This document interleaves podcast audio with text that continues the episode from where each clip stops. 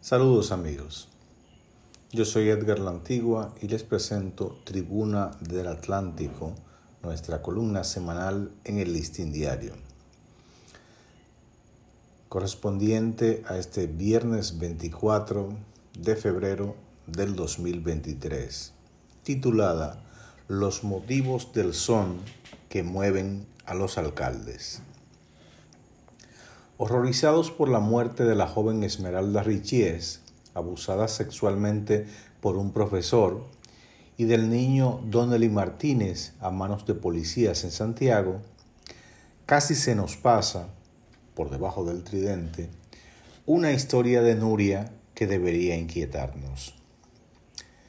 Nuria Piera reveló los motivos del son que mueven a los alcaldes en caravanas de mudanzas lo que llaman ahora transfugismo. A mí no me gusta el término por negativo. No son estos los motivos a los que cantó Nicolás Guillén en el libro titulado Motivos del Son. Aunque tal vez sí, recordando uno de los versos que dicen, Yo sé bien cómo tato, pero viejo, hay que comer, búcate plata. El agudo bisturí de la periodista nos ha hecho ver las artes que motivan esta romería de alcaldes confesándose en el altar del PRM. Del gobierno es mejor decir. Que el gobierno siempre tiene un mejor alpiste, siempre se supo.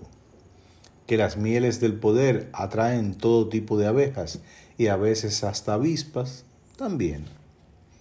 Pero lo que Nuria nos trajo es la demostración fehaciente de que el ser humano se repite incesantemente en sus grandezas y miserias en todas las épocas. Esta vez con la fórmula siempre inteligente de aumentos de presupuestos municipales y distritales para mejorar la vida de esas demarcaciones, porque, ¿quién lo duda? La deuda social de tan acumulada se hace difícil de pagar de Luperón a San Juan, de Cabrera a Nigua, de Salcedo a Jaquimeyes, la música es la misma. Unos millones por aquí y otros milloncitos por allá. Todos sometidos al celoso escrutinio de la ley de compras y contrataciones y al profundo análisis de Contraloría y Cámara de Cuentas, claro está. Sin olvidar la mirada quisquillosa de fiscales independientes. Ante la queja de los del PLD, desde el gobierno podrían muy bien responder con la canción de Víctor Manuel, incluida en el disco En Blanco y Negro, que grabó en vivo en 1995 con Pablo Milanés. La que dice, no hemos inventado nada, nos amamos con palabras que otros se dijeron ya. Porque las compras y ventas son cosa vieja, eso se sabe. Todo, reitero, con el único propósito de mejorar las penurias de alcaldes y alcaldías, siempre ahogados en deudas para atender a sus poblados. Pero donde se descubre la sal de la vida es cuando el reportaje nos pone al corriente de los simpáticos nombramientos de gente cercana al alcalde. Cosa que hasta se entiende porque ¿qué tantos empleos puede haber en un ayuntamiento de un municipio pequeño con tanto compañerito necesitado que anda por ahí? Lo de los vínculos familiares tampoco es nuevo, ya que se venía criticando a rojos, blancos, morados, azules, verdes y traslúcidos.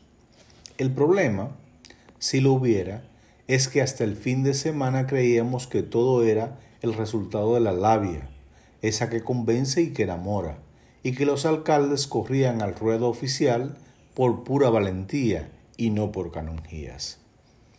No hay que negar que unos milloncitos por aquí, en el presupuesto, y unos nombramientos por allí, hacen la vida más fácil.